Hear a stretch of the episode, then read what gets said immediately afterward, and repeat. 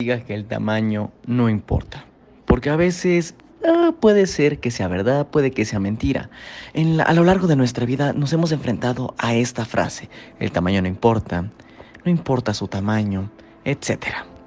Y hay cosas que a pesar de su diminuto tamaño pueden ser unas bestias. Y no, no estamos hablando de esa cosa cochino que estás pensando. Entonces, el equipo de Culto Pop presenta cosas pequeñas que son buenas.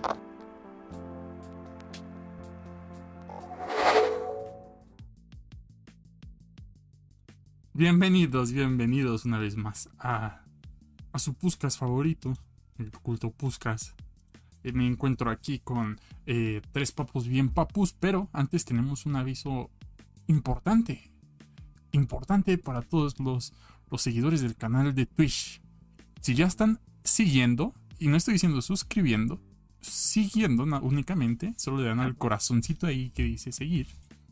Ahora tienen acceso a 5, 5 cinco, papu, cinco emojis eh, gratuitos que, nos dio el Twitch. Que bueno, creo que a todos, a todos los canales ya están disponibles. Y pues ya los tenemos. Ya también cambiamos eh, para los suscriptores. Eh, hice un, cambalache, un cambalache ahí sobre la jerarquía de, de emojis nuevos. Hay nuevos gratuitos, hay nuevos de paga, bueno, de su suscriptor. Y pues bueno, aquí los pueden ver en el chat.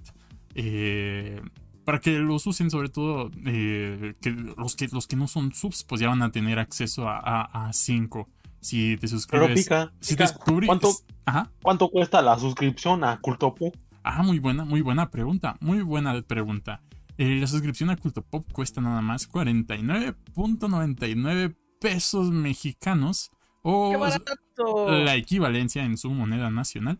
Pero si, están, si están suscritos eh, a Amazon Prime, al servicio de Amazon Prime, pueden ligar su cuenta de, Prime con Twitch y les ofrece una suscripción gratuita para un canal y ese canal puede ser pues claramente culto podcast. Eh, y pues bueno ustedes pueden ver ahí este ya los emojis nuevos y recuerden también tienen este eh, beneficios con respecto al Discord, etcétera. Eso ya, ya lo han de saber. Entonces, pues bueno, ahora sí vamos a comenzar. Nada más quería hacer ese, ese paréntesis porque era muy importante. Cosas más importantes en la vida no creo que hay. Y muchas gracias, Freddy, por el, por el beat que dice Viva Cristo Rey. Gracias, Freddy. Eh, Gracias por no estar en el podcast.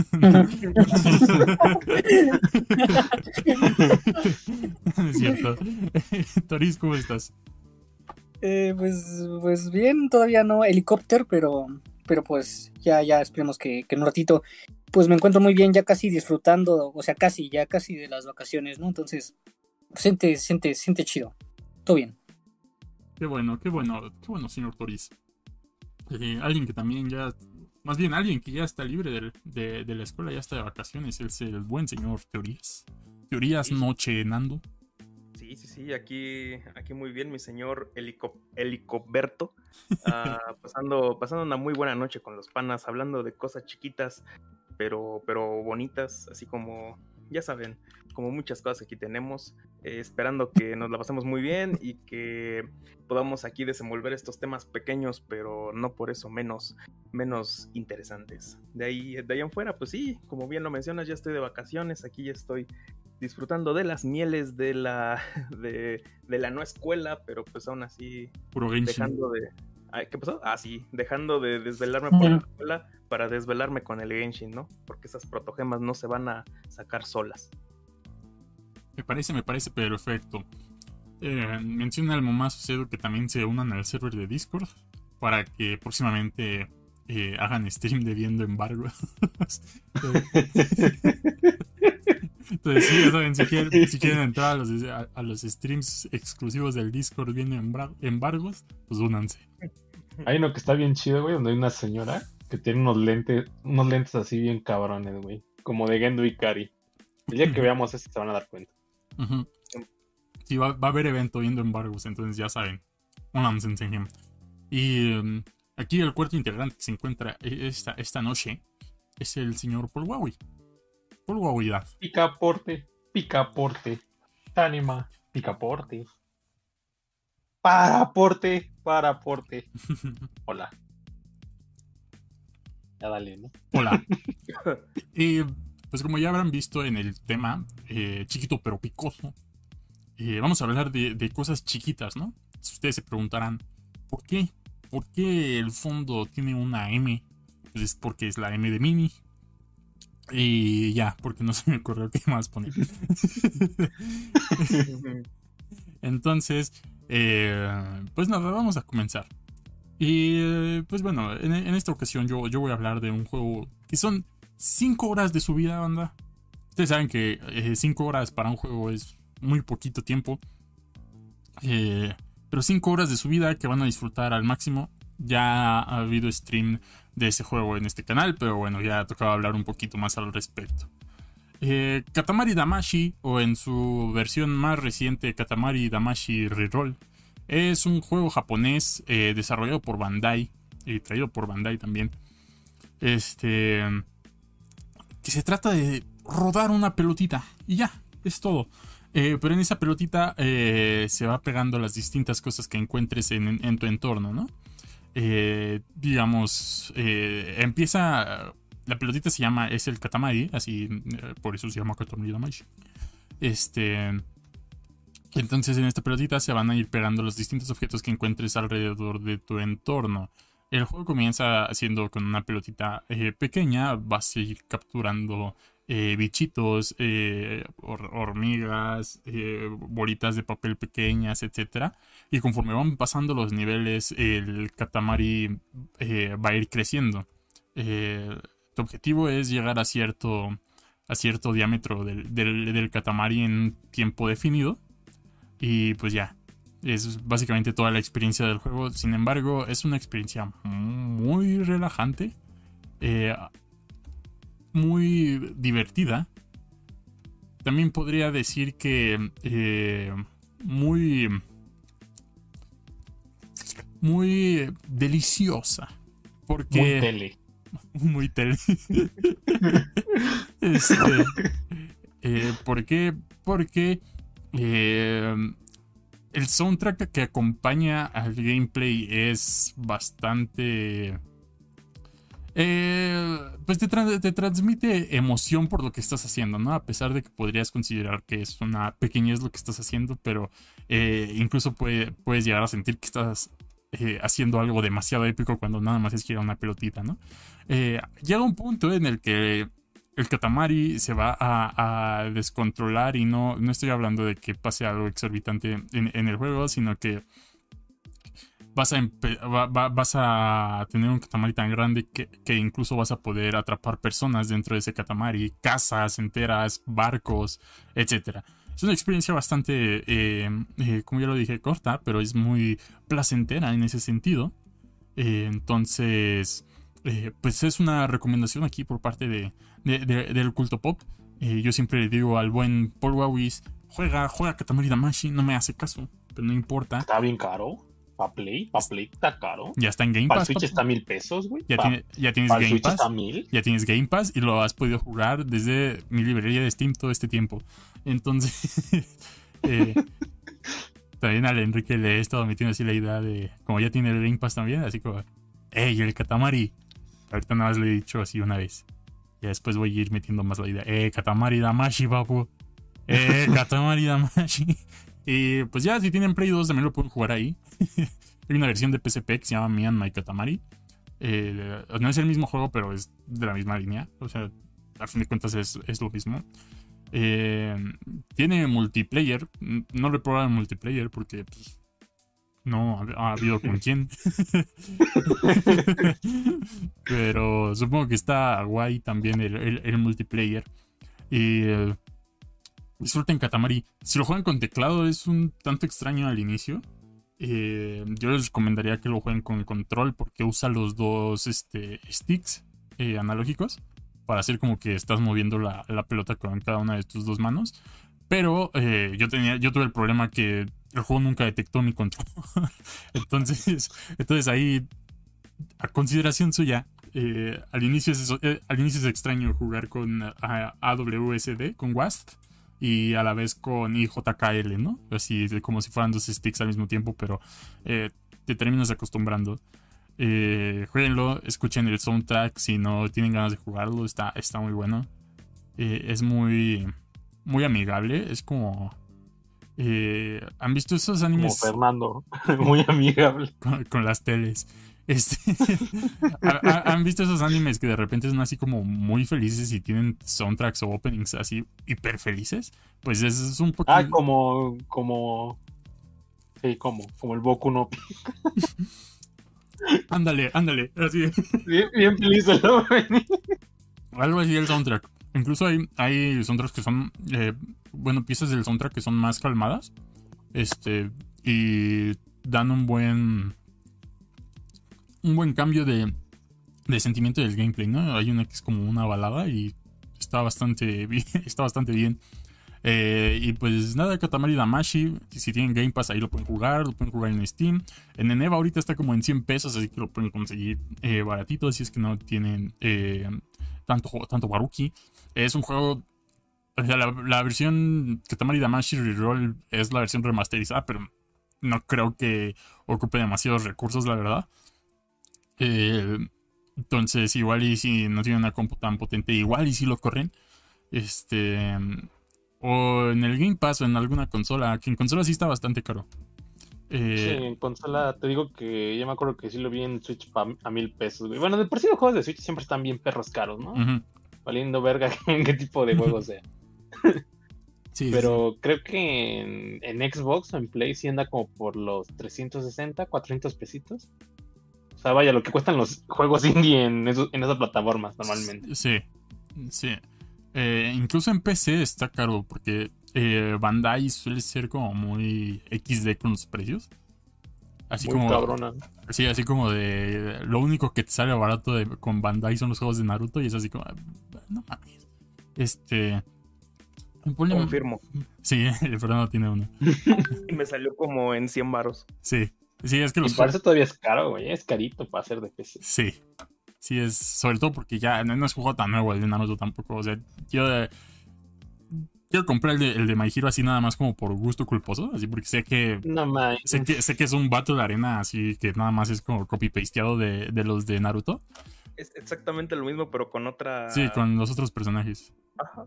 Eh, pero está bien caro todavía. el, primero, o sea, quisiera comprar el 2, ¿no? Pero he visto también el precio del primero y sí, igual, sí, igual de caro. hasta que esté, hasta que esté como en 50 pesos. Sigue a 50 dólares, güey. A 59 seguía. No sé cuál, pero seguía este precio. Y es como de, no más. Y ves el año cuando salió y dices, eh, ¿qué pedo? ¿Por qué no está barato? Porque pues normalmente cuando pasa un año, pues los abarata, ¿no? Mínimo un 20%. Sí, además. Ni madre. Además son juegos de anime, así como ni están tan chidos. Eh, nada más es así como para el fan que para, el fan que lo quiere tener así nada más por porque sí, ¿no? Así como su dosis de fan service, ahí está. Pero no te va a ofrecer así como algo tan, tan guay. Eh, entonces, pues es mi recomendación, Katamari Damashi. Game Pass o Eneva es lo que yo les puedo recomendar, así como si lo quieren barato. Y ya, esa es mi recomendación. Está chido. Está chilo. Está chilo. y chiquito. Chilo y chiquito. Y como dijo el Pica, si los placeres fueran tan largos, los moteles cobrarían por día y no por hora.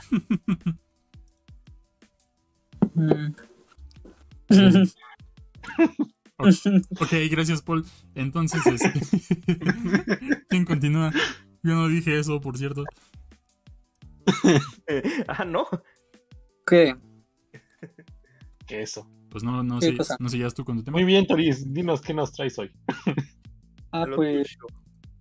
Sí, pues hablando de, de, de, cosas em, de corta duración, que, sean, son así pasables, así un ratito y, ya. Eh, pues les, les, les, vengo a recomendar una serie de Amazon Prime, que, que, ya saben que si tienen Amazon Prime pueden ver esta serie y también pueden suscribirse al culto pop.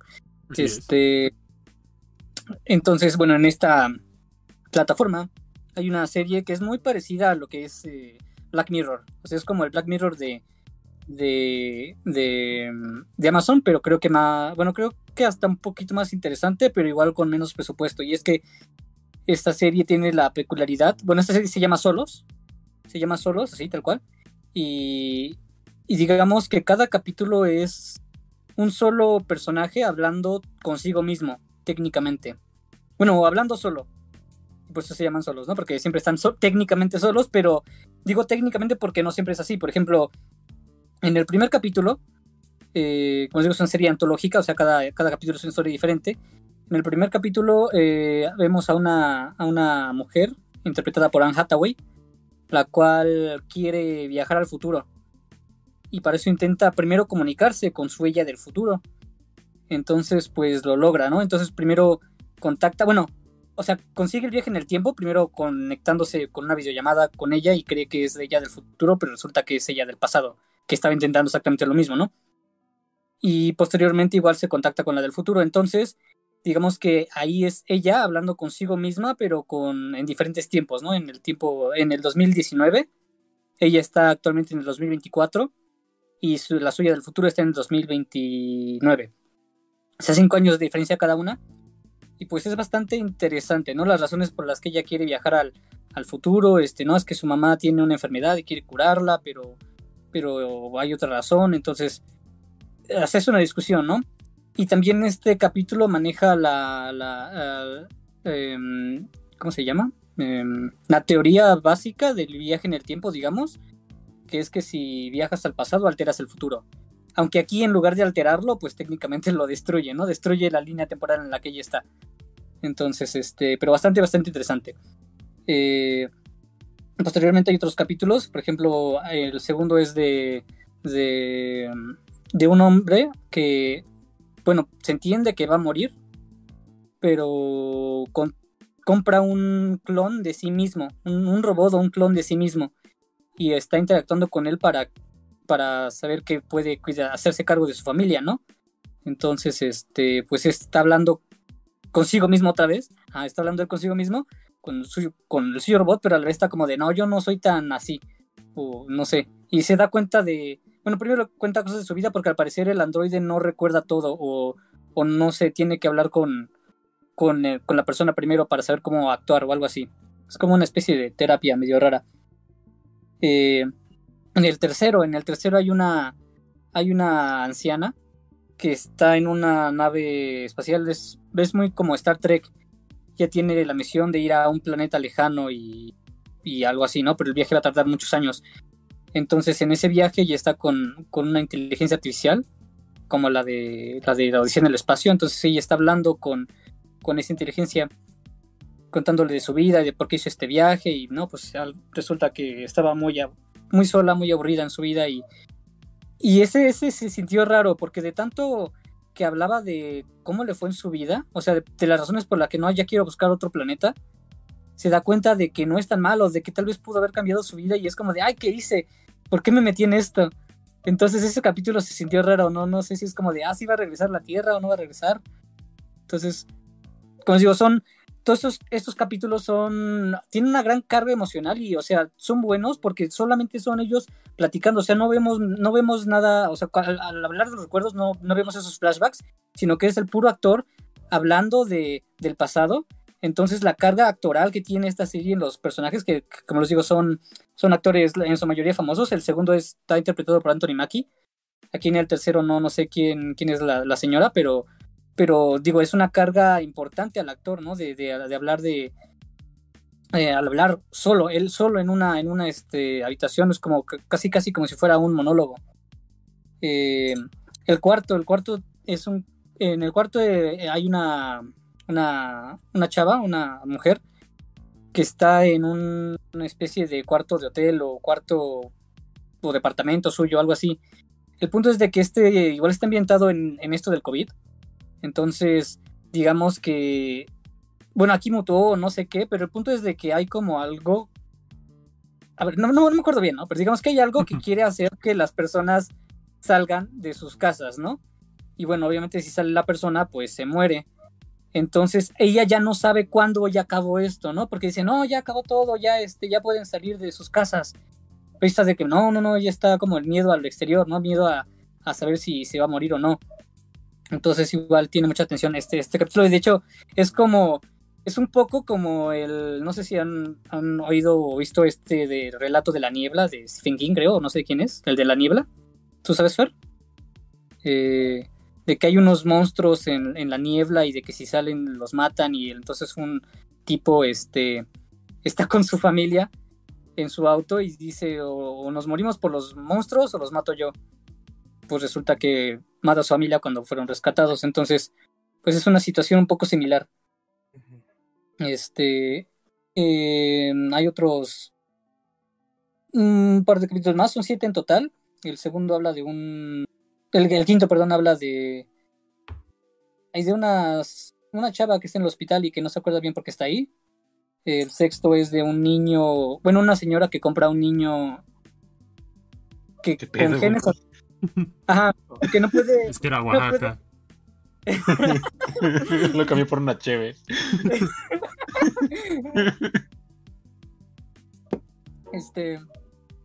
Ella, esa señora no podía tener hijos.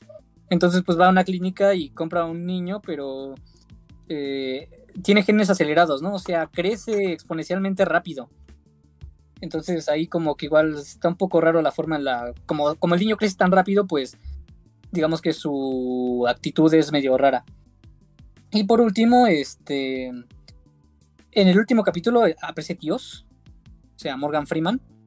Y este, y este capítulo, el último, como que entrelaza todas las historias, ¿no? Porque digamos, aunque son historias aisladas, todas, digamos que tienen algo en común y de algo por los que al final en este capítulo se, se unen. Bueno, no digamos que se unen, sino de como de, ah, ok, todo está en el mismo universo y todo pues pasó y, y aquí terminamos, algo así, ¿no? Este...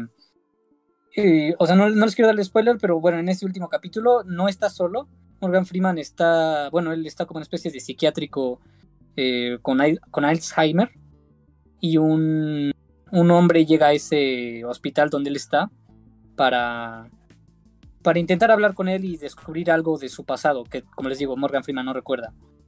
Entonces, pues, bastante interesante esta serie. O sea, yo diría que, se, o sea, en tono se parece un poco a Black Mirror, pero aquí es más interesante y más de cuestiones humanas que de tecnología y de el futuro, sino, pues, bueno, si han visto Black Mirror es algo más trágico y aquí es un poco del, de optimismo, no sé.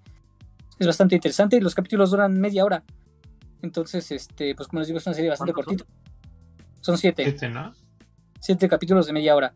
Ajá. O sea, algo que te acabas en una, en un fin de semana, ¿no? Sin pedo. Sí, de hecho, sí, yo me la acabé en una semana, ajá. Dijiste, ah, pues bueno, son como cuatro horas, ¿no? Casi, casi. Un poquito menos de cuatro horas. Ajá. Como tres horas y media. Efectivamente, son tres horas y media exactitos, creo yo, yo les quería preguntar eso. ¿Ustedes como que sí, sí se pueden echar así maratones de horas, horas? A mí me cuesta mucho trabajo luego. El, viernes me quedé con el pica yendo dos horas anime, güey. bueno, sí, o sea, yo sé que tienen sus famosos viernes de la jungla ustedes, pero ah, los gran, gran, gran sección que había antes. Pero sí, ustedes sí se pueden echar así largos maratones, pero como a mí se me hace muy difícil, no, no puedo de plano. Pues es que tiene que ser con algo que te esté gustando. O sea, no es así como que con cualquier cosa, ¿no? Eh, por ejemplo, el, viernes justamente que, estaba con el Paul, eh, no nos dimos cuenta hasta que ya es así como, güey, llevamos tres horas aquí viendo esto. y hasta, hasta fue así como, no, ya, ya vámonos. Pero sí, este. Tiene que ser algo que te guste o te esté gustando, porque obviamente no puedes saber eh, si te gusta algo que apenas vas a ver. este. Eh, pues te tiene que mantener enganchado. Yo también he sido con, juegos así como, güey, llevo seis horas, ¿qué pedo? a mí, Ajá. a mí me pasa lo contrario. Cuando algo me gusta, no, lo, no quiero echármelo en maratón porque como me gusta estar con esta intriga de, ah, ¿qué va a pasar? Entonces me gusta quedarme con el suspenso y lo veo, o sea, yo máximo un capítulo de algo que me gusta por día, a veces por semana, este, y bueno, sobre todo ahorita, a mí me gusta mucho esto, ¿no? De que, digamos, Disney Plus estrena un capítulo por semana. Eso a mí me viene bien. No me gusta hacer maratones de cosas que me gustan porque quiero sentirme con eh, enganchado y, así siento que me encariño más con los personajes que si lo me chuto todo en un día. Cuando me chuto un capítulo, cuando, me chuto una serie, digamos, en en una semana, en unos días, es porque no me interesó mucho. Porque ya la, voy a ver en lo, que, en lo que hago otra cosa, ¿no? En cambio, cuando algo me gusta, quiero ponerle mucha atención. No más, que Toris es un, Toris es, Toris es un buen amante. Sabe que las cosas se hacen lento. Ah, no, no, no. O sea, yo creo, yo, yo creo igual, igual que Toris eso, porque finalmente, finalmente hay un momento donde estás como con este consumo así enganchado, obviamente, pero, pero así a la máxima potencia. A mí no me gusta eso.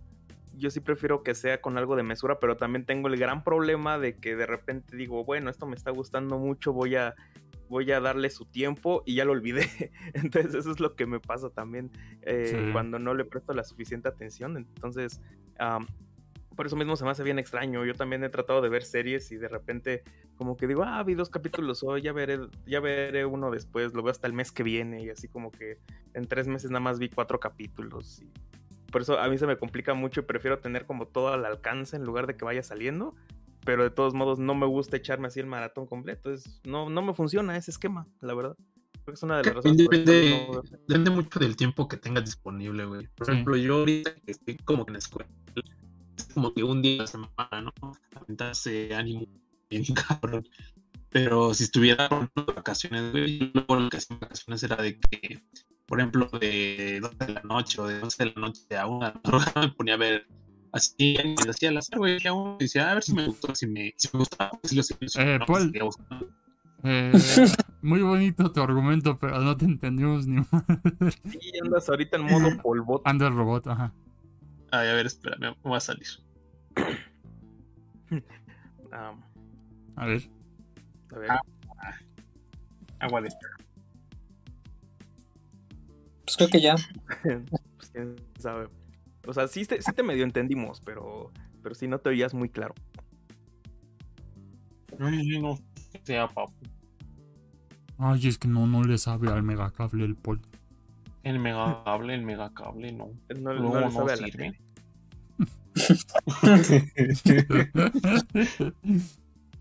ah, pues sí, como las teles, ¿no?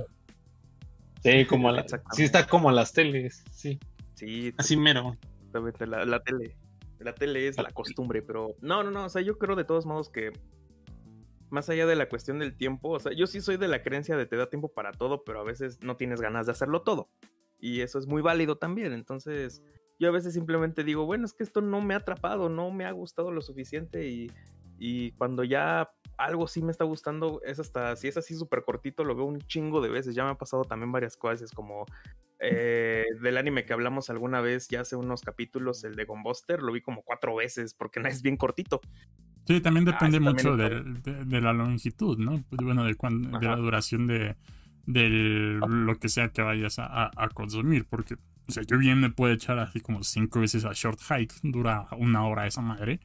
Y ahorita estoy, ahorita estoy jugando Dragon Quest, llevo 13 horas y no voy ni a un tercio del juego, entonces yo, creo, yo creo que ni a un octavo del juego, entonces, eh, eh, pues sí, eh, también depende, ¿no? Mucho de del tipo de, lo que vayas a consumir, de la duración. Sí, sin duda yo creo que es algo más, es algo que puedes decir, pues qué bueno que existe algo que se hace especialmente para ese tamaño, que sea pequeño y que diga bastantes cosas y que pueda ser así bastante del gusto. Yo creo que, por ejemplo, en el manga, a mí me gusta mucho que existan los one shots que muchas veces son incluso asuntos periféricos de obras más grandes, pero a veces eh, suelen ser de obras que ya se terminaron hace años y de repente dicen, ah, pues vamos a hacer una pequeña cosa y eso está bastante bien. O de repente hay unos que triunfan bastante, es como, pues ya no vino Ito, supongo, pero a mí los one shots de Junji se me hacen de los mejores que existen, eh, al menos en el género y en todo lo demás, porque son historias bien sintéticas, bien claras y están, están bien entretenidas más allá del Junjito de terror, o sea, me gusta también el, el, la faceta de Junjito amante de los gatos, está bien vergas.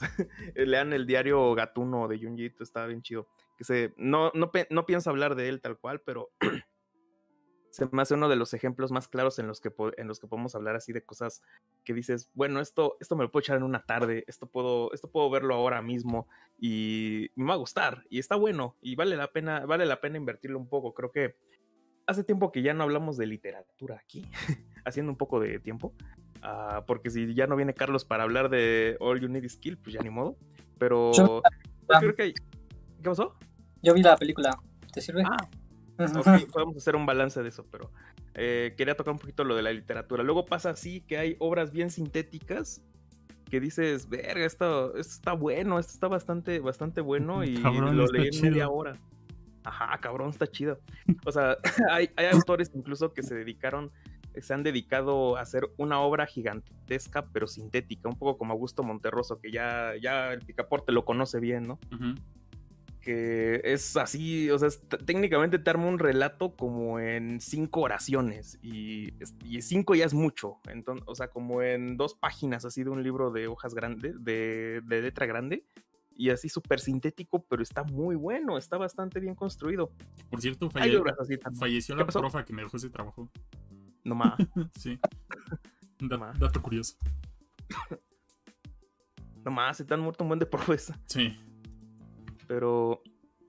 Pero pues sí, esto, esta es una de las cosas que, de que podía mencionar así. El señor Paul, señor Wawis H. Paul. ¿Qué podrías, qué, qué, qué se te hace así también desde la literatura que sea pequeño pero valioso? Pequeño pero valioso.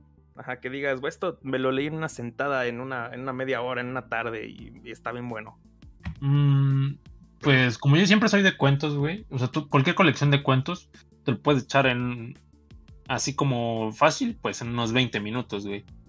Eh, yo, por ejemplo, recomiendo mucho...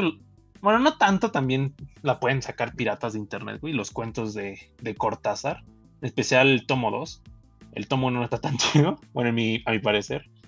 Y son cuentitos, hay unos que son un poquito largos, o sea, no digo largos que te lleve más de dos horas o una hora leerlos, y hay otros que sí están como que por dos horas, ¿no? También hay cuentos que luego sacan en las ferias de la UNAM, que hay de muchos, que aún varios son estudiantes, güey, varios son personas que, que apenas conocen la luz del sol porque sepa de dónde han estado siempre toda su perra vida. Pero que también están muy bien, están muy buenos, güey. De hecho, hay una edición de cuentos de la UNAM que son estos que tienen la pasta bonita, güey, que está como que encerada, que son de colores, los rojos y los azules, güey. Esos son muchos de llevar cuentos. Em, entonces, muchos de esos cuentos, también de hecho los libros, son cortitos, son bastante chiquitos. Y los recomiendo bastante porque son personas que viajan en transporte público. Eh, fácil, en una semana ya que se acabaron el libro. O menos incluso, porque, y nada más leyéndolo en transporte público. ¿no? Imagínense que se trasladen una hora o 40 minutos, eh, les hace el viaje bastante cortito. Sí, Eso me, ha jodido, eso me ha jodido mucho, la que ahorita desde ya el rapote de pandemia que llevamos, yo antes, antes leía de verdad un buen, leía un vergo. O sea, no, no por exagerar ni nada, pero ustedes sabían que sí, sí le metía un poco a eso y hoy en día, hoy en día apenas así les voy a hacer así al, al chilorio. La verdad es de que si leo un libro al mes, es mucho. Así se los pongo. Porque ahorita, porque aparte, o sea, con la tesis y todas las cosas, estoy trabajando más como otras lecturas, estoy haciendo otras cosas, pero antes sí me acuerdo que en el camión era como, oh, mira, se me acabó este libro nada más en la ida y en la vuelta de este día. Vamos a buscar más en el barco de papel, que están a 10 baros, ¿no? Y, y ahorita también eso se me ha imposibilitado un buen, era como, sí, podía echarme así un, un tiempito de hacer cosas de esta naturaleza y ahorita ya no se puede. No sé, se me ha complicado bastante y bueno, o sea, no estamos desfasando, obviamente, porque, porque, podemos, porque no hemos pasado al tema de aquí, pero uh, sí, está, está interesante cuando te puedes encontrar desde la literatura cosas así breves, pero, pero buenas. A mí me gusta bastante cuando te encuentras sorpresitas así. Creo que la última sorpresita que hecho, así corta. ¿Qué pasó? Sí, de hecho, también quiero decir que algo que me dio muy ameno, güey, leer luego en el transporte público, eh, más que nada en metro, cuando antes, cuando vivía lejos de la universidad, era de que yo tengo una edición, güey. Aparte de tener la edición completa de, del Fondo de Cultura Económico, bastante económico, el libro de Carlos Fuentes, eh, tenía una de los días enmascarados, güey. Y siempre me los ponía a leer, güey. O sea, de repente decía, ah, pues, ¿sabes qué? Pues ya leí este, eh, me salto a tal cuento o tal cosa y, y voy. Y pues también, güey, también yo recomiendo mucho que si son así de cosas pequeñas, vayan al Fondo de Cultura Económico y compren cuentos de su autor favorito, ¿no? Obviamente que sea mexicano o latinoamericano, porque si quieren encontrar algo más gringo, no van a encontrarlo ahí barato, ¿no? Ahí es como. es que ahí es el pedo, luego te dicen así como de, sí, ve a comprar en las librerías, apoya el comercio local y es como, vas pero no tienes la menor idea de qué vergas comprar porque no te dicen y a veces hace mucha falta ese tipo de asesoría como decir, ah, bueno, es que esto me puede interesar, pero pues el que está en la librería está igual que tú, no sabe luego porque antes trabajaba en la ropa, o sea, no está mal. No está mal, antes trabajaba, no sé, en una tienda de ropa y así se van circulando, eh, pero ¿qué digo? No está mal, pero muchas veces eso es lo que incluso hace que la gente luego no se meta las cosas, porque no sabe, no sabes, no sabes dónde empezar. Y hay gente que luego dice, no, es que si tengo que leer, tal vez tengo que empezar con algo así como, ah, pues voy a leer el Quijote. Y es como nunca has, si nunca has leído nada en la vida, te va a ser la obra más aburrida en la historia. A mí me pasó eso hace mucho tiempo. Y de repente pues dices, ah, pues ya encontré algo que me gustó, pues aférrate ahí. Y de repente vas creciendo y vas avanzando y todo eso. Y, ya. no sé si se me fue la voz ahorita. Ah, todo bien. Ah, ok. Es que me marcó que no respondí al Discord, pero...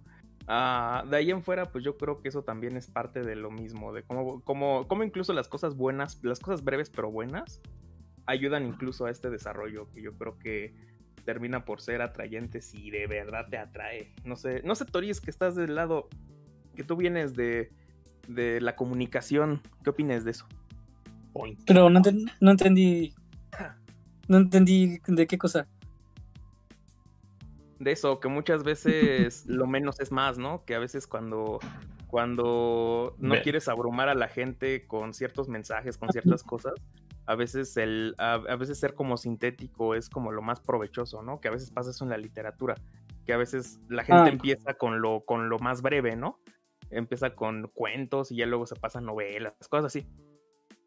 Pues es que obviamente entre más conciso sea el mensaje, pues va a hacer quedar más claro y puede ser más efectivo. Entonces, o sea, sí, en, en el caso de que, de que, digamos, esté sobrecargado de, de, cosas como una serie larga o con muchos conceptos, o un, un libro con muchos conceptos, eso ya no es para público general, ¿no? Eso es para, para ya fanáticos, ¿no? De, de, ese tipo de, cosas, de temas que, le saben, le saben a Lore y esas cosas.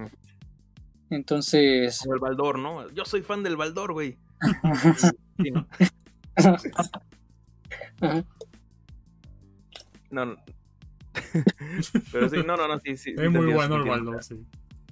Ese papu. entiendo, o sea, eh, es, es, más cuestión de eso y yo opino totalmente igual. Y al final de cuentas, al final de cuentas, pues lo menos es más, así lo diría en pocas palabras. Entonces podemos pasar a la sección del señor Huawei. Del Huawei, pero no sé si me sigo escuchando así robótico, porque luego los escucho así medio robóticos, pero pues aquí me dice que... Ah, ya, ya, estás carnoso, ya estás carnoso. Sí, ya estás, ah, bueno, si, si, no me entienden, pues me dicen, va. Va. Ah, pues bueno, yo, yo vengo a hablarles de, un EP, de un Pepe, de un EP. Eh, ya saben, los EPs son estos disquitos, estos, como mucha gente los conoce. Yo, yo siempre les he dicho mini álbumes porque son, son como una compilación de canciones. No, no necesariamente compilación, pero son un conjunto de canciones que no llegan a ser tan, bueno, no llega a ser tan extenso como un álbum en sí, pero tampoco llega a ser tan corto como un sencillo. De hecho, es lo que le decía al señor Teorías hace rato cuando estábamos hablando le dije que hay sencillos que luego les meten, no sé si han visto, hay sencillos que luego meten tres canciones. Así que nada más ponen la canción principal y las otras dos así como de relleno, ¿no? Para ver si pegan. Pero los EPs no, los EPs normalmente duran como unos, que serán 25, 30 minutos máximo. O sea, ya 30 minutos de un EP ya es bastante. Y pues yo, yo les venía a platicar ahorita de un EP que a mí se me hizo bastante bueno. La verdad yo ya conocía a, esta artista y sí me gustaba más o menos lo que hacía, pero con este como que me terminó de amarrar, ¿no? Y se llama An Extended Play, o sea, bastante pendejo, ¿no? Porque EP es Extended Play, entonces nada le puso An Extended Play. Y pues es un EP, ajá. Y pues esta, esta, esta marrana, bueno, no es una marrana, le digo marranada porque, porque está chingón. eh, son seis canciones, amigos. Dura menos de 25 minutos. De hecho, dura creo que tres segundos menos que los 25 minutos. Estaba viendo hace rato. Eh, fue lanzado en 2018 y es, eh, bueno, fue lanzado por el artista independiente Pizza Girl. Eh, este Pizza Girl es un vato llamado Liam Brown. creo que es inglés, no me acuerdo muy bien de qué nacionalidad era. Pero lo interesante de este Papu es que este tuvo como que su apogeo, más o menos sus salsas, por ahí del 2017, 2018, que de hecho este álbum es de 2018. Y más que nada tuvo estas salsas eh, ahorita en 2020 por lo de la pandemia. Porque no sé si se hayan notado, pero en 2020 por la pandemia muchos artistas independientes o que eran pues de un consorcio muy pequeñito empezaron a crecer bastante. De hecho, muchos de estos artistas son de, los que tocaban en, plataformas de streaming como lo era SoundCloud o como Spotify. De hecho, en Spotify es un poco más difícil por el algoritmo. Pero muchos así eh, artistas, el, por ejemplo de Lofi, empezaron a pegar bastante por SoundCloud. También muchos de trap y de rap. Entonces, pues por lo mismo de la pandemia, la gente como que, no sé qué le daba, pero imagino que como que empezaba a buscar más. Y llegó un momento en el que llegaron a Pizza Girl, ¿no? Que de hecho Pizza Girl lo que toca es un poco de bedroom pop. Que este género se le llama así, más que nada porque, porque en sus inicios la mayoría de los artistas que tocaban este, este tipo de música lo hacían en su propia casa. O sea, no eran artistas que tenían pues vaya, la capacidad económica como para ir a grabar canciones a una disquera o a un estudio. Entonces lo hacían desde su casa. Y pues técnicamente Pizza Girl sí lo hacía en su casa sus canciones, porque en varias entrevistas se ha dicho que el vato estaba en ropa interior y nada con su Mac, con un, sintetizador. Ahí y se toman pues clases en línea, amigo. ¿Qué? Ahí se toman las clases en línea. Pero también se hace música, papu. Muchos artistas han sido así, güey. O sea, técnicamente este güey comparte comparte género, como por ejemplo con Mellow Fellow, con Tops. Eh. Yo lo sentí mucho como, como Coldplay. Pero como Coldplay. No, güey, es que no es parecido. No, no, es nada parecido. O sea, Coldplay lo que hizo últimamente fue tratar de hacerse un poquito electrónico. Mm. Pero lo que hace Pizza Girl sí es ver pop. Estoy bastante seguro. O sea, hay gente que dice que está entre indie y el dream pop, pero es, es, meramente bedroom pop. Y este papo, el Pizza Girl, lo que quiso hacer en este EP fue como que traer un poquito de, de cultura pop de los 80 y 90. Es por eso que se ocupa mucho sintetizador. De hecho, este álbum está dentro del género también del synth pop, porque... Es que, ajá. ¿Ah? Sí, es que yo quería, yo quería hablar de eso también, que precisamente eh, toda la variante del synth pop a veces se ha, se ha diversificado lo suficiente para que incluso exista, por ejemplo, el synthwave, que a mí es un, es un género que me gusta muchísimo, variante del vaporwave, que de alguna manera, de alguna manera a mí siempre me ha sorprendido que en cualquier momento que mencionan un poco la variante del synth pop, lo asocian a una versión del, del iba a decir del hindi, del indie, del indie bastante pues bastante como marginada. Pero mm, a mí me hace, me hace ruido esto que mencionas, Paul, porque yo sí, yo sí lo sentía y sí me, me hacía ruidos de indie. ¿Eh, ¿Sí escuchaste este álbum? Bueno, este EP. O sea, me daba las, me te iba a decir las vibras de vibrar alto, pero sí me daba, sí me daba un poquito el aire. O sea, yo, yo sabía que no era indie tal cual, pero tenía cositas que sí sabían a eso. Es que más que nada es un poquito indie, yo creo más que nada por la, por la rítmica, ¿no? Que es bastante sencillita, que es por eso que es del bedroom pop. Pero te digo que varios artistas así como este güey, eh, pues es similar. O sea, la única diferencia es que él en este EP, a sus otros EPs, es que su voz es más limpia. Y por eso suena un poquito más pop y más indie. Porque si escuchas otro álbumes otros álbumes que tiene, como por ejemplo el de First Timer o cosas así, y hasta le mete distorsión a la voz o mete otros arreglos que son como un poquito más Vaporwave. Y de hecho, pues sí tiene razón, o sea, este género es un subgénero que, te digo, lo, lo meten mucho entre el indie y el dream pop. Y el dream pop también lo meten dentro del indie, entonces al final como que sigue siendo perro, ¿no? Tiene que ser, sigue siendo perro de la misma camada más o menos. No, más, eh, sí. E, es que, es que esa variante, o sea, esa variante no sé en qué, en qué parte, en qué parte se puede diferenciar, o sea, cuáles son los elementos para hacer una categoría aparte entre los dos. Entre los dos. Para mí son iguales. Para mí son iguales. La primera sería que es como es hecho. O sea, el bedroom pop se supone que nace de artistas que hacen estas canciones en su propia casa. Es por eso que es bedroom, o sea, en la habitación. Oh, eh, lo segundo es que es con, con muy poco, eh, ¿cómo se diría? Con pocos recursos. Porque ellos obviamente no van a tener el equipo de audio de una disquera o de un estudio. Y pues... Ajá, o sea, yo, yo lo diría más que nada como, sería también como, pues ahora sí que como te dije, una mezcla entre el Dream Pop y el, y el indie. Y de hecho hasta varios artistas así los califican, clasifican al bedroom pop como lofi, pero está mal porque no todo el lofi, eh, no todo el lofi se hace en casa, muchos se hacen en casa, o sea, todo el lofi puede, o sea, podemos aplicarlo de todo el lofi es bedroom pop, pero no todo el bedroom pop es lofi, cosas así. Okay. Sí, o sea, tiene un poco el trasfondo que tienen, que han tenido en su momento los SoundCloud rappers, ¿no? Que es esta ah, música de Ajá, que es esta música como que del excusado, ¿no? Que, sale de tu casa, que. Bueno, que sí le llaman. sí, sí. Técnicamente. ajá, o sea, que haces en tu propia casa, que a veces. Que a veces es más bien un, experimento o hasta una diversión personal, que hemos hecho eso muchas veces. Saludos a la República Francesa y en algunos casos, en algunos casos, pues pega y tiene éxito porque le hizo sentido a la gente. El Vaporwave nació de eso también. Entonces, ah, de repente mucha gente decía, no, pues hacíamos esto para cotorrear. Y de resulta que salía alguien del basurero y decía, literalmente, no, dice, ha salvado a mi vida. Y dice, es como para que el otro dijera, literalmente hice esto por mame. y o sea, está bastante bien, o sea, está bastante bien. Y aquí yo creo que esto, esto es un ejemplo de qué logros se han llegado a hacer en materia de, producción casera, producción musical casera, que puede llegar a despegar y puede tener una autonomía aparte de todo lo que la industria, la industria musical puede ofrecer hoy en día. Eh, es un mundo en sí. Sí, es totalmente un mundo. O sea, hay bastantes artistas que Mm, difícilmente llegan, por ejemplo, a los 6 millones de reproducciones en Spotify o en otras plataformas de streaming, pero pues ya están como que anclados, o sea, ya, ya ganaron su lugar, su puesto. Y eh, técnicamente Pizza Girl pues ganó también este puesto en 2018 porque fue sacando, bueno, primero sacó este EP y después sacó otro llamado First Timers, después sacó otro llamado Softcore More y pues ya tenía como que a su público.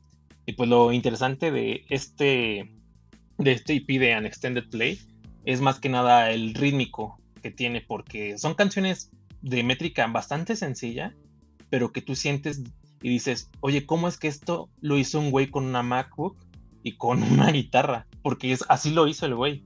Y de hecho, si tú te vas a YouTube y buscas eh, conciertos en vivo de este güey tocando, pues nada, ese güey con su Mac y pues ya nada más trae la guitarra o a veces ni siquiera la trae porque ni es necesaria. O sea, lo que, lo interesante que, que hace Pizza Girl es que hizo toda esta métrica y esta composición bastante, que luego llegas, llegas a decir, oye, pues es tan sencilla que hasta parece que tiene complejidad, porque lo hace bastante bien. Y dices, ¿cómo es que una sola persona hizo esto? Y pues dices, ah, pues es como que es lo propio del bedroom pop, que hay personas que, que solo son un vato y pues técnicamente son como que carrean todo, ¿no? Son los que carrean todo.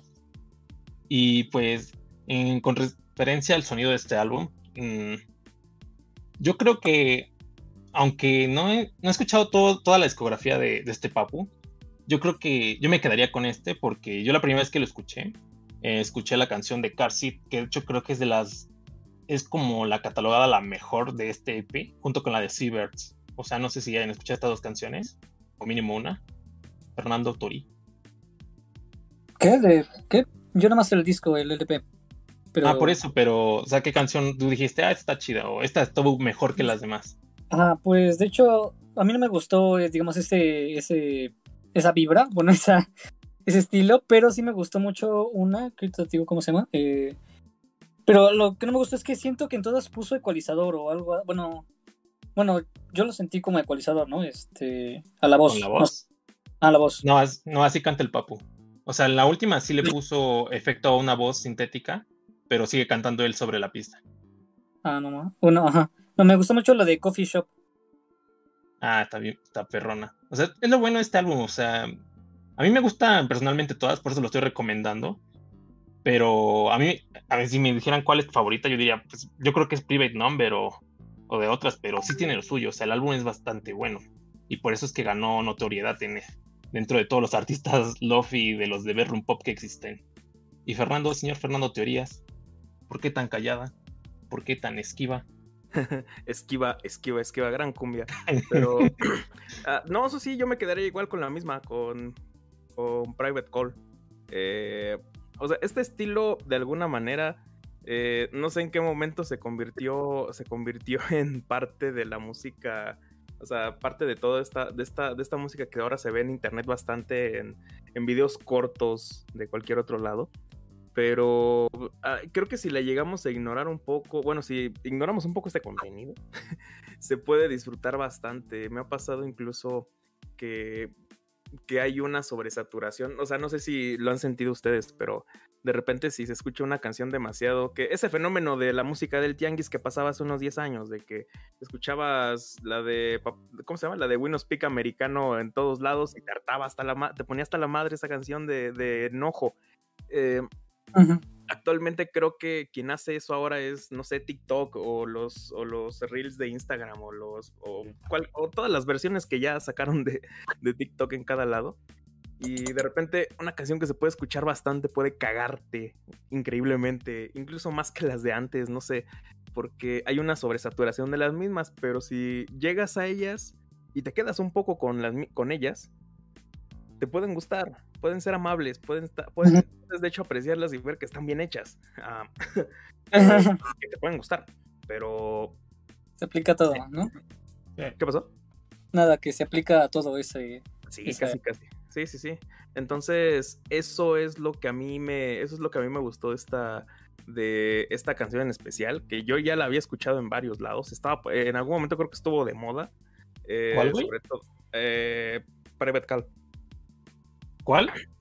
¿Eh? Private ¿Dónde? Private Number, perdón. güey. la tele, la tele, la tele. Como la tele. Sí, sí, sí, es que la tele hace que se te olviden los, los nombres de las canciones. y entonces, no, te digo, se llegó a escuchar, yo, yo le llegué a escuchar un rato así en ese, en ese modo y no me, como que decía, ah, es la canción que suena ahí, suena un chingo. Y ya la oyes sin el, sin un poco el fragmento en el que a cada rato se menciona y me gusta, a mí me gusta. Y me quedo un poco con eso en general.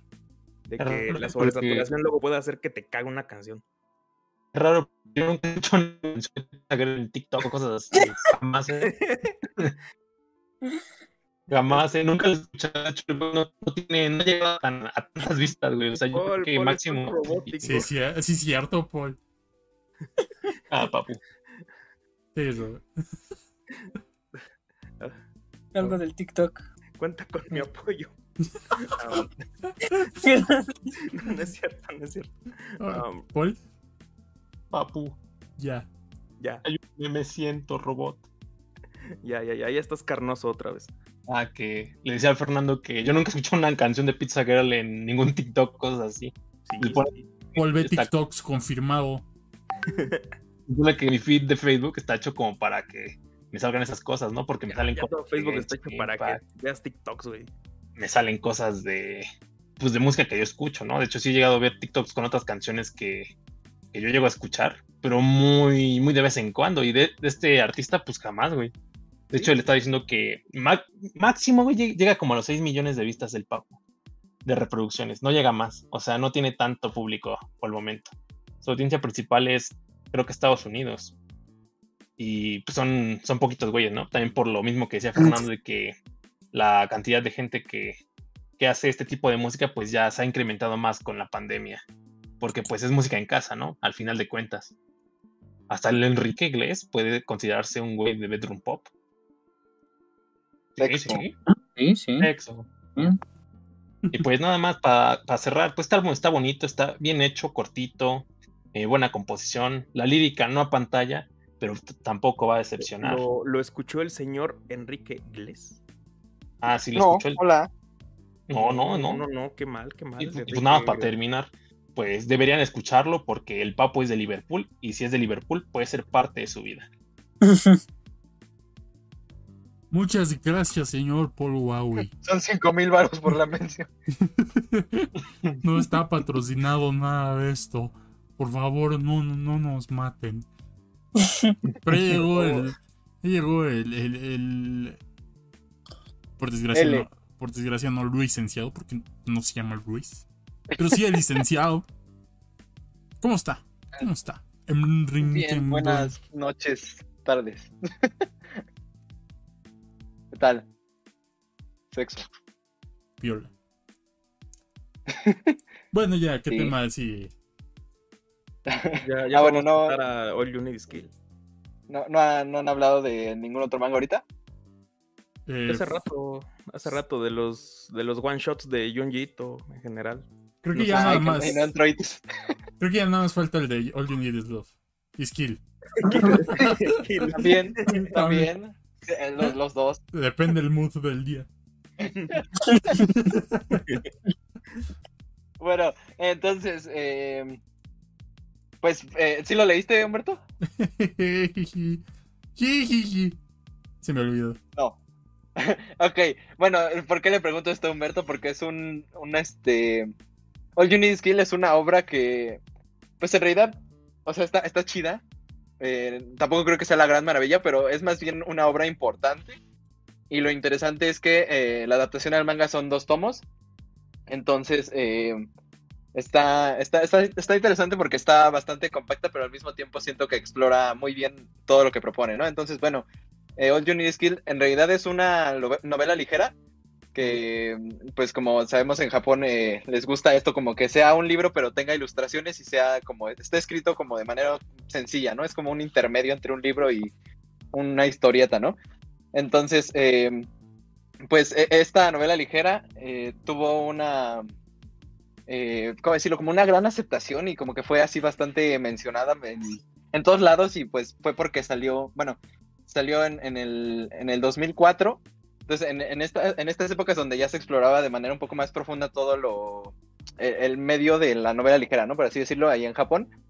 Y entonces, pues, eh, tuvo una aceptación muy grande porque era una historia interesante. Y es que eh, básicamente es un, una historia de, de, un soldado que se queda en un loop de espacio-tiempo, en un loop temporal, donde eh, repite, repite este, todo, el, todo el rato, digamos, cierta, cierta parte y entonces eh, de su vida, pues, en donde está en una misión, que están luchando contra unos alienígenas, y entonces eh, cuando él muere, no muere, sino que regresa a ese momento en el tiempo, ¿no? Entonces, eh, este concepto a lo mejor ya lo han escuchado bastante, pero para la época, pues, era algo que no, no se había visto mucho, y de hecho, pues, fue bastante aclamado por eso, ¿no?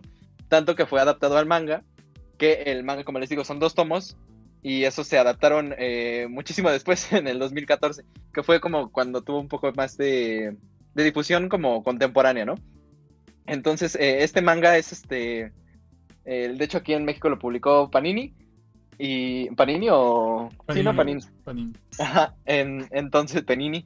Entonces pues eh, es, una es una obra es una obra que, yo recomiendo mucho como para los que no tienen absolutamente nada de manga y como que dicen, ah, es que los mangas son como 20 tomos y cada uno cuesta como 100 pesos. Ah, en esa época ahorita cuestan más. Pero esa está buena porque eh, son dos tomos, ¿no? Y entonces, eh, lo que les digo, en esta, no quiero dar mucho spoiler porque también es una, historia muy corta, entonces pues, no sé. Pero bueno, eh, en, en esta historia siento que se explora muy bien todo lo que eh, lo que se presenta, ¿no? Porque, o sea, como que al principio presenta algo un poco confuso, ¿no? Porque es como una misión tal cual y ves que muere, pero no muere, ¿no? Entonces, junto con el protagonista vamos viendo cómo va aprendiendo mientras va este, repitiendo todo, ¿no? O sea, eh, eh, les digo, es una, una, premisa que de hecho ya suena un poco choteada este, para nosotros, pero como les digo, en, ese momento era muy, muy innovadora, ¿no? Y entonces, pues esta obra fue muy importante y también tan importante que llegó acá, este, por ejemplo, en, el, en la película Edge of Tomorrow, que salió en el 2014. En, esa película fue bastante famosa, es de Tom Cruise y Emily Blunt, y esa, esa película eh, básicamente toma la misma premisa que esa, esa novela ligera, aunque, bueno, sí. Entonces, eh, lo que hace es que trae esa una especie de adaptación, pero pues ya sabemos que Hollywood como que, eh, sobre todo en esos tiempos, como que le movía todo. Eh, entonces, pues más bien solo se queda con la premisa más o menos, ¿no? entonces, de, a partir de ahí como que el concepto de loop temporal donde el personaje se va haciendo más fuerte en base a prueba y error, pues ya como que se hizo bastante popular, ¿no? Lo hemos visto en un sinfín de, por ejemplo, de videojuegos también está bastante explotado ahí. Eh, de, películas, incluso en, series. no sé, incluso la, la, maldita serie de Susumiya Haruhi, que como te odio, Susumiya Haruhi, tiene, tiene una, la mitad de la temporada es este es esa, es, esa premisa y es, horrible. Sáltense esos episodios. Entonces, eh, pues, no sé qué, por ejemplo, Fernando, si te acuerdas de, no, o lo releíste, pero qué, qué tal te, te, parece este manga, sobre todo. Creo que también te lo recomendé a ti eh, cuando ibas empezando con los mangas, ¿no? Porque precisamente era una serie corta, ¿no? Sí, de hecho fue el primer manga que leí, que tuve, así que tuve también en físico. Y estamos hablando del, estamos hablando de por ahí del 2017, 16 y eh, fue, como de las primeras que no eran series súper importantes, ¿no? Así como que este Panini traía Evangelion, eh, traía Tokyo Ghoul, así como series que vendían, y esto fue de las primeras como que de lo que está haciendo ahorita, ¿no? Que trae como series más específicas, entre comillas, pero como que sí se venden, ¿no? Pero no son esas series que venden así como Ajá, ya no es el nicho de... Sí, ya no es el nicho de lo seguro, que eso es señal de que está funcionando el mercado del manga en México, porque eh, usualmente cuando estamos ante mercados así jóvenes, tienes que traer a huevo como lo más básico de lo básico. Y si va bien, si te va bien, es porque ya puedes darte el lujo de traer cosas raras para ese público selecto, que a veces ni es tan selecto porque un chingo de gente también los consume. Ejemplo, Rooster Fighter, que hay mucha gente que las compró solo por el mame, me incluyo yo. Y está bueno, y está bueno. Ah, Estaría bueno ver si, si vendió más en el norte que, en el sur, por ejemplo. yo creo que sí. Yo diría que sí. Sí, un poco, un poco también, con todo esto de, los otakus norteños, que son una, cosa muy interesante, pero... Ah, además, además, allá están en el futuro, ¿no? Tienen este máquinas expendedoras eh, de mangas. Sí, aquí también, en la Friki Plaza, desde hace un chingo. Más bien, ellos, ellos se asombraron mucho por sus máquinas expendedoras que tuvieron allá. Pues sí, pero, o sea, vas a la Friki Plaza, allí lo tienen afuera del metro. y el Humberto, eso será tu opinión. y ya, se acabó el, se acabó el podcast. La paz nunca fue la opción, pero... Dime la definición de psicópata. Dime la definición de máquina expendedora de mangas. Pero la, la, verdad, o sea, yo creo que. Yo cuando lo leí dije, bueno, esto está bastante bien, me gusta el dibujo. Yo no, yo no sabía mucho, yo no sabía que era una novela ligera, mucho menos que mucho menos lo que significaba adaptación, adaptación de tal y cosas así. Entonces, en ese momento entré muy fresco sin saber nada y dije, me gustó, me gusta la historia, me gusta el concepto. me sacaba de onda en ese momento como el orden de lectura, eso de que se lea al revés y el orden es... Ah, sí. Pero ¿qué, ¿qué te pareció, por ejemplo, el final?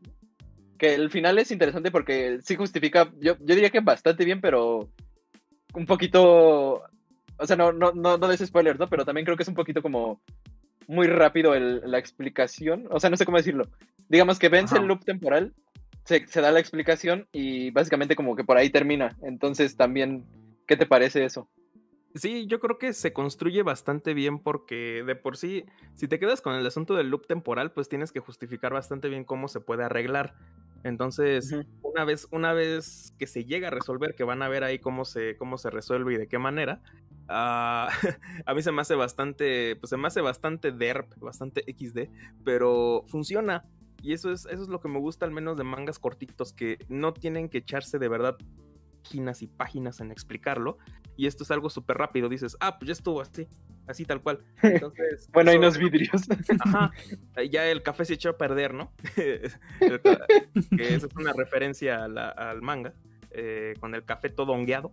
Pero, o sea, eso, eso para mí funciona. Para mí funciona en esta historia y por eso yo sigo recomendándola, recomendándola. Creo que hasta salió una box set, bueno, chiquita, de dos tomos.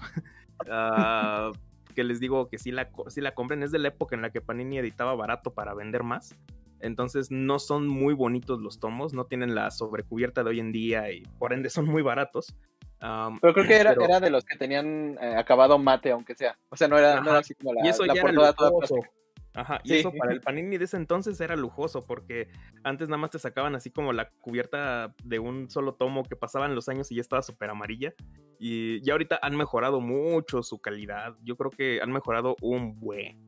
Con lo nuevo que sacan, cada vez que sacan algo nuevo, no es promoción, no nos están pagando, pero yo creo que están saliendo mejores tomos cada vez, sí le están metiendo un poco y por eso han subido un poco más de precio. Pero le subes tantito y la gente se queja, no lo traes y la gente se queja. O lo haces culero y también. Por ejemplo, con respecto a los precios, ¿eh? O sea, está bien cuando le subes y que ves la que cambia la, calidad, ¿no? Pero con series eh, que ya llevan un tiempo y que la sigues viendo igual, es así como, güey. Cabrón. Cabrón. Que, o sea, un poco porque, como conociendo el medio editorial, eh, ahí sí te puedo dar una respuesta y no defiendo a los de Panini, sí deberían seguir el mismo precio, pero... Todo sube, ah, o sea, también es ¿no? No, y a veces... Pero siempre están arriba mis águilas. Exactamente. y o sea, yo duermo abajo y mis águilas arriba. Hoy ganó la vida. Pero bueno, a, lo que me refería con eso es que muchas veces suben así series ya establecidas para que tengan dinero para comprar siguientes series. Es más que nada por eso. Entonces, ahí está, ahí está que de repente has comprado una que siempre ha estado a 100 baros y de repente ya subió a 10 y es porque, bueno, es que nos están pidiendo un chingo de nuevas, de nuevas series que sus licencias no son baratas, entonces de ahí se sacan para hacerlo. Sí, pues por ejemplo, yo, que, yo que tengo los de My Hero, empezaron creo a 65 el, el, primer tomo dice 65 o 70 y ahorita está a 110, así como, güey. Sí, yo empecé con... Yo, yo, entiendo como el... Igual. Sí, yo, yo tengo de los primeros, Mirai Nikki. Bueno, no, ese era de Kamite.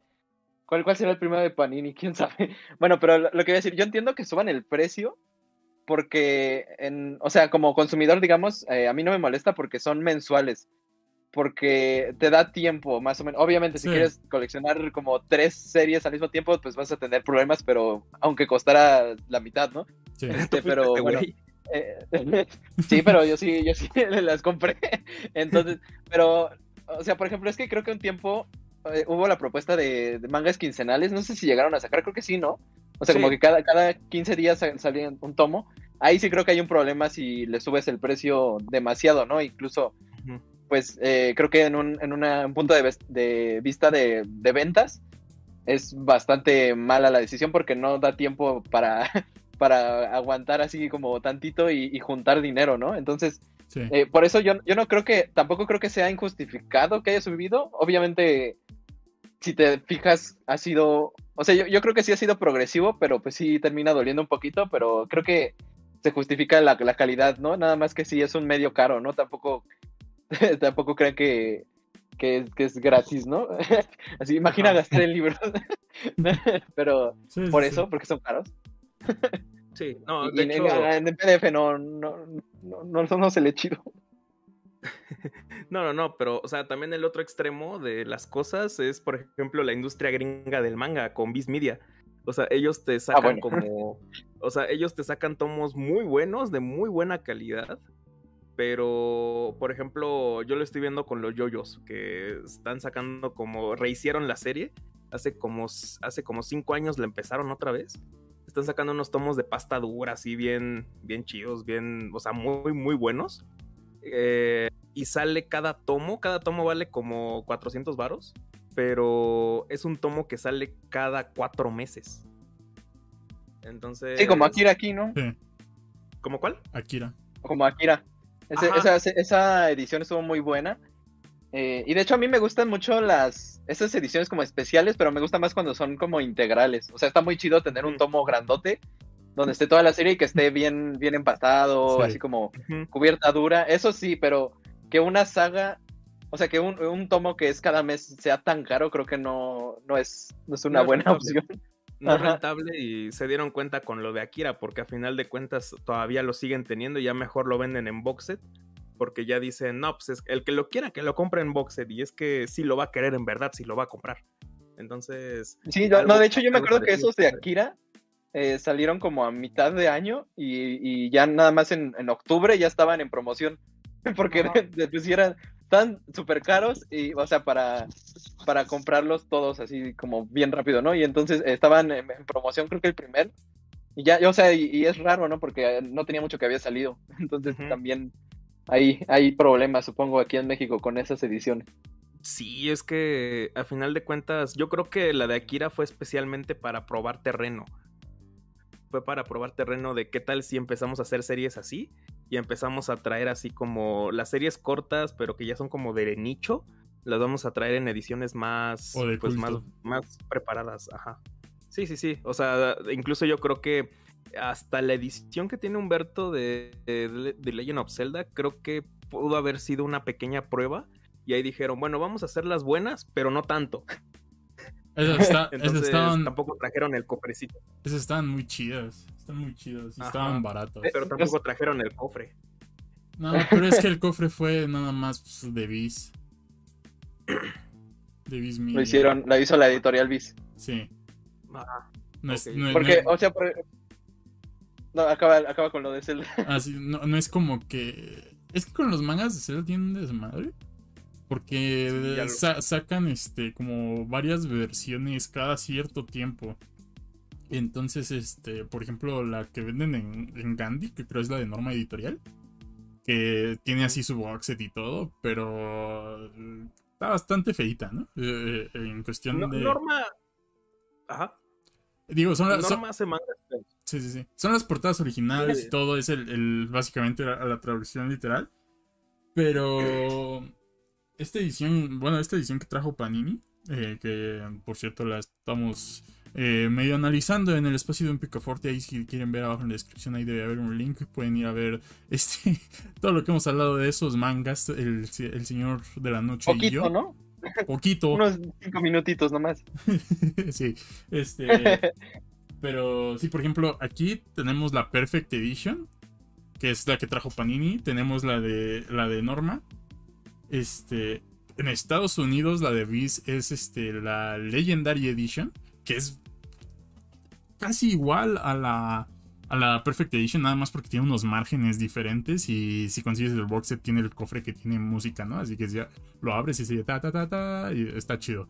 Eh, creo que en España tienen otra versión, entonces hay, un relajo con, las versiones de, de, los mangas de Zelda, pero que no nos sorprenda que eventualmente tengamos otra versión acá que, nos, que sea diferente a la Perfect Edition. No más. como las teles. arriba, arriba mis pumas. No, este, lo, que iba a decir es que eh, aquí, aquí las, las ediciones chidas como que no, no pegan mucho, porque, o sea, como que sí se venden, pero no, no, o sea, es como un público todavía más específico, porque, por ejemplo, en, Camite tienen muchos años que, o sea, como que siempre han, se han puesto la, la banderita de, ah, la editorial chida, ¿no? De, de, de formato pero, por ejemplo, tienen un cómic eh, que es el de 300, no sé si lo han visto, pero es igual pasta dura, este, muy, muy bonita, muy bien hecha con sus acabados y todo. Pero esa tiene muchos años y, casi no sacan cosas como así, porque pues se nota, ¿no? Que no, que no se vende demasiado y, aunque están muy bien hechas, ¿no? Entonces creo que más bien es como, no sé si, si algún día estaremos listos, porque como que aquí se vende mucho, pero en formato cómics de Marvel y DC, eso sí porque cada rato eh, sale el recopilatorio, ¿no? De película que sale, recopilatorio que se hace del personaje, ¿no? en pasta dura y todo, y sí se vende. Siento que va a pasar que ya cuando nuestra generación sea ya más mayor y que así tenga así dinero para estar pendejo. Este, bueno, esperamos que tengamos dinero para estar pendejo, ¿verdad? Este, ya es cuando van a pegar. Sí, ya es cuando, ya es cuando van a pegar realmente todas esas ediciones. Porque estamos de acuerdo que ahorita, eh, incluso nosotros es así como, me duele pagar 110 baros, ¿no? Por mi manga mensual que he hecho, o trimestral o bimestral, o que sea. Eh, porque, y güey, sí, estamos morros, aunque nosotros ya no estamos morros. este, pero por ejemplo, todo este nuevo boom del anime que se está dando medio recientemente, o sea, que está dejando de ser ya de nicho aquí en, en México eh, pues es cuando ya realmente la gente va, a voltear a ver qué, pedo, ¿no? Y ya va a tener el, dinero, así como, ok, por comprar esta versión eh, bien chida de X anime, de X manga, o me como, o, como un, mes, ¿no? Y ya aquí es donde uno decide, no, pues la versión chingona de, de Family, este, o de lo que sea. Eh, el, éxito el éxito de la cultura otaku en México fue cuando Bisoño usó la camiseta de My Hero de Academia. Hero Ahí, es donde se consolidó la industria. Es la usa varias, usa varias. Yo la otra vez bajé y estaba viendo y traía otra. Así que no, pues sí le gusta el papu. Ah, o tiene un asesor de, de imagen muy troll también. Me, lo imagino así de repente en, mentaneando sin nada, nada que venir y dice, ¿y qué crees? Que, el, el, infiltrado, el traidor, que resulta que era así, empieza a chismear, ¿no? Se empieza estaría chido, estaría chido. Sí, eso está. Y, ya. bueno, entonces Humberto lee, lee, esos mangas, están cortitos. Sí, vio la película. Ahí los tengo como desde hace dos años. ahí guardando. son dos mangas. Sí. Ajá, no sé, no sé qué vio, no sé qué Toris, qué aseveró de la película. Está, está muy chida, está entretenida. Y. Como las teles. no, pues el, el papu, el, el, el, el Tom Cruise. Sí, se fija, pero no, sí, bueno, me gusta mucho la. Eh, lo que es la dinámica de, de, de, de Vive, Muere, Repite. No sé por qué lo llamaron no sé por qué All You Need is Kill, o sea, si está más chido al filo de mañana o que el de hecho lo cambiaron por Vive, Muere, Repite, tiene más, más lógica. Bueno, tiene más sentido, más se, oye más chido. O sea, al, filo del mañana se oye genérico. Ah, lo cambiaron. Lo cambiaron a Vive, Muere, Repite, pero no entiendo qué tiene. Bueno, ¿por qué llamarlo All You Need is Kill?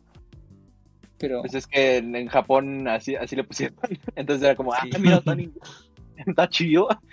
como el mensaje. Y ya como la este, canción de Baby te quiero wow, o sea, pues no dices, no dices, oh, oh chica, te quiero, yay. O sea, pues no. Oh bebé, te quiero. Ajá. Así doblaje de Discovery Channel, ¿no?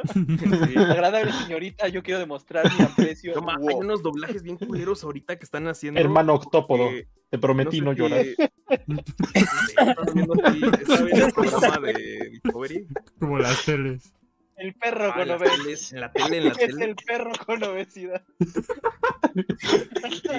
no más, o sea, ya los, los, ya no está el doblador así, el que hacía la voz de, el que hacía Don Ramón y que, siempre salía así en History Channel, sino que ahorita ya, ya contrataron uno que tiene acento cubano, se siente bien extraño, porque no tiene el acento neutro, es así tal cual como cubano, así, y es como un güey súper uh, redneck ahí de Estados Unidos, y le ponen el acento cubano, ¿no? Me, ah, eso está bien extraño.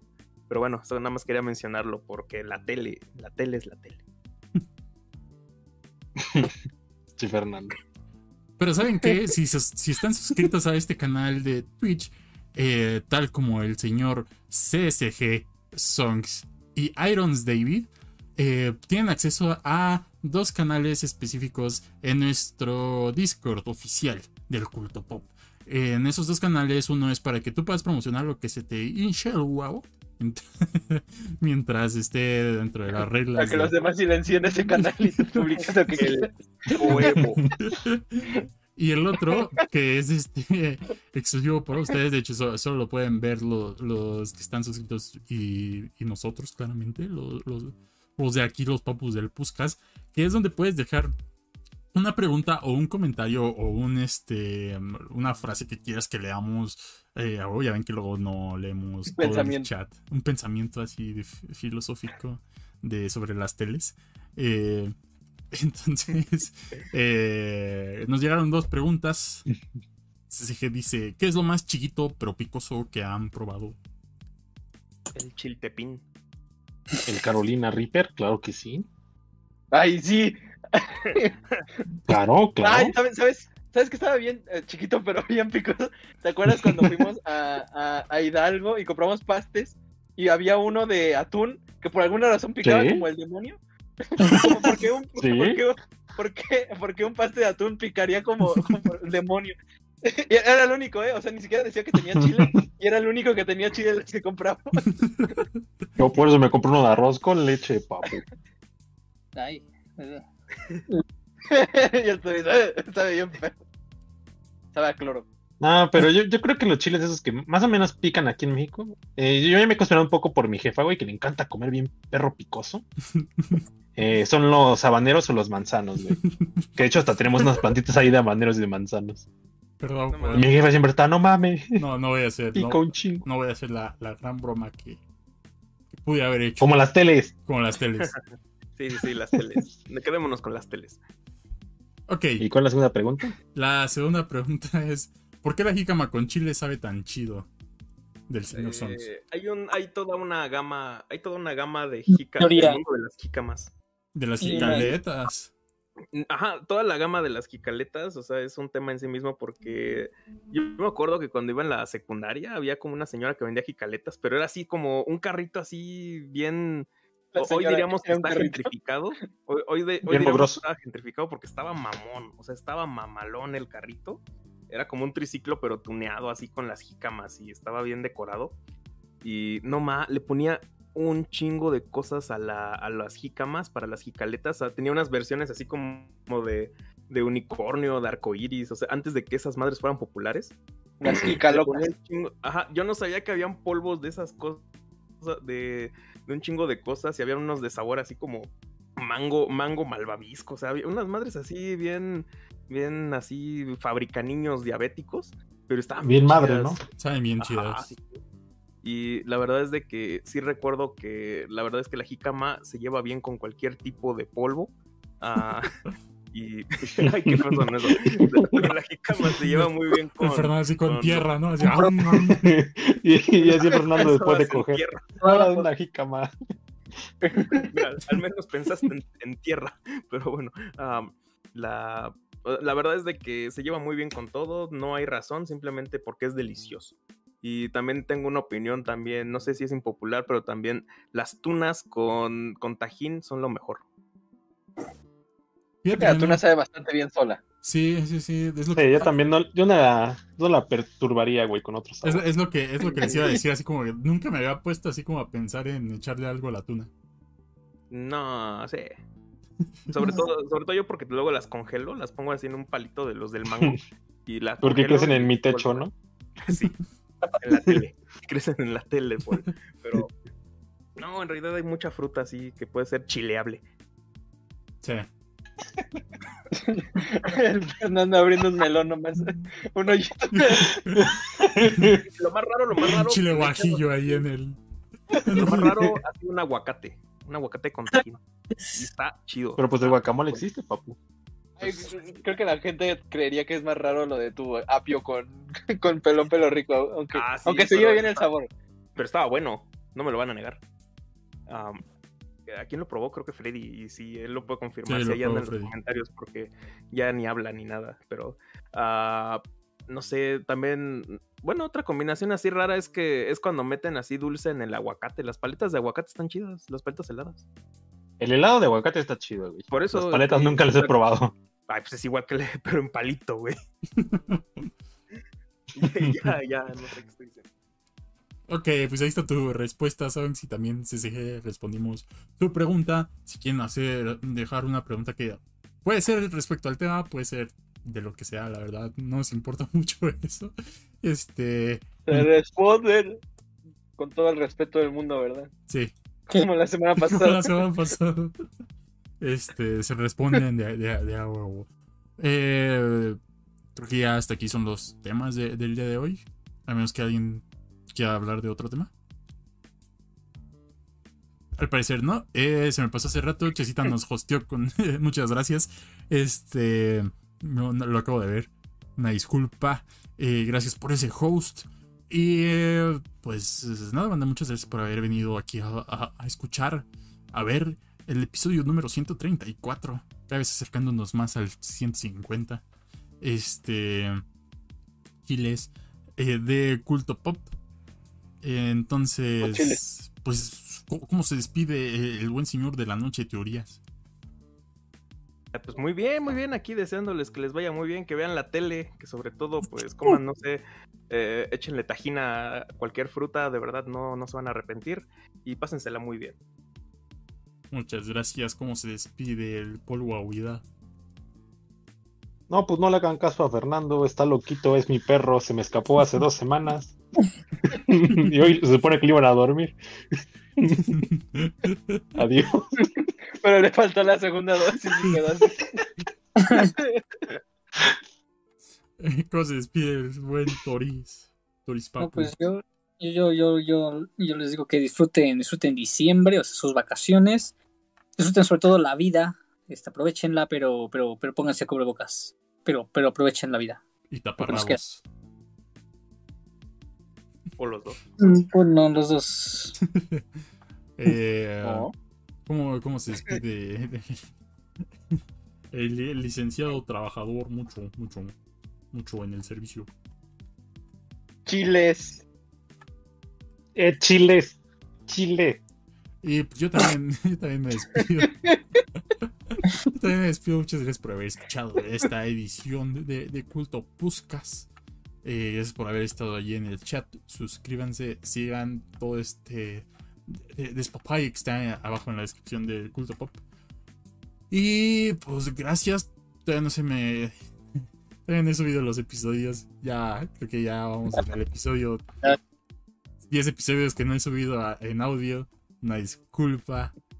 ¿No has dicho eso hace como 5? no. Son 10 apenas, ya me, no, no. ya No, no. Este. Ni pedo, banda, así es la vida. Eh, yo creo que ya para Navidad los tienen. Eh, ya vámonos, adiós. Mucha tele. Vientos, güey, que te cuide el de arriba.